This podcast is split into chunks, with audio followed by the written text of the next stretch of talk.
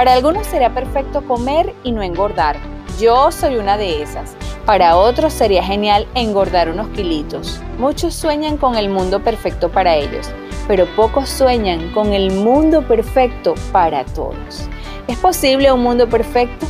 Allí les dejo la pregunta. Yo soy Mariana López y estoy feliz de comunicarme contigo. El episodio del día de hoy se llama El mundo perfecto. ¿Qué es perfecto en el planeta donde vivimos? Sin duda responderán igual que yo, nada. Incluso cada día estamos más lejos de la perfección en el amplio sentido de la palabra. Las enfermedades, las guerras, las crisis económicas, los conflictos políticos, la pobreza son aspectos que sin duda nos alejan de la posibilidad de considerar perfecto el planeta que habitamos.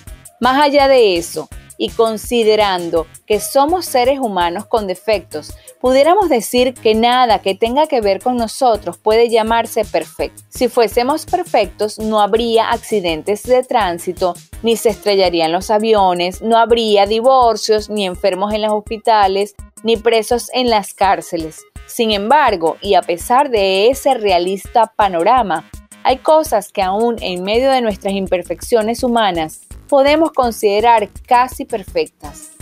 El amor que sentimos por nuestros hijos, el que sienten los hijos por nosotros, la solidaridad, el respeto, son valores que si bien no siempre se cumplen, deben tenerse como referencia en el camino del bien hacer. Cierta vez, el cantautor argentino Facundo Cabral dijo que en vez de enviar naves al espacio para buscar vida en otros mundos, debíamos mirar hacia abajo, donde está la verdadera visión que nos hará mejores seres humanos. ¿Y quiénes tienen esa visión? Los niños. Si alguien tiene el alma noble, limpia y libre de prejuicios, es un niño.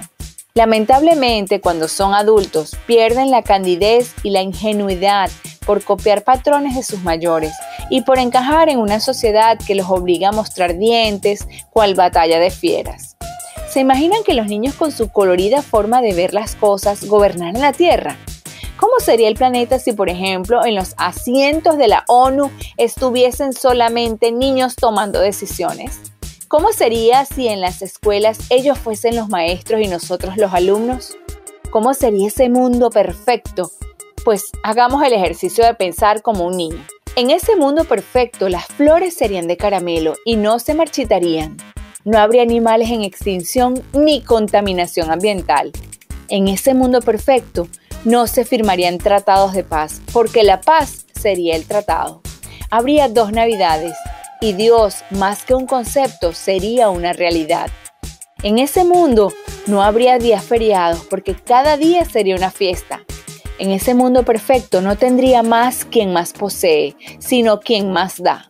Sonreír sería la regla y llorar la excepción.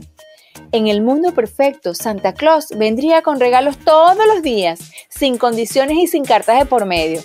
En ese mundo todos sabrían cantar y más que eso, harían de su vida una canción. En el mundo perfecto no habrían hombres ni mujeres ideales, sino hombres y mujeres con ideales. Los abuelos, más que las enciclopedias griegas, serían la fuente de sabiduría que todos consultarían. En ese mundo no habría meses, ni años, ni décadas, ni siglos. Los hombres serían más felices mirando un atardecer que las agujas del reloj. No habría edades para amar y se envejecería cuando se deja de hacerlo. En el mundo perfecto, los presidentes tendrían dientes de leche y eternas ganas de jugar, porque en el mundo perfecto mandarían los niños.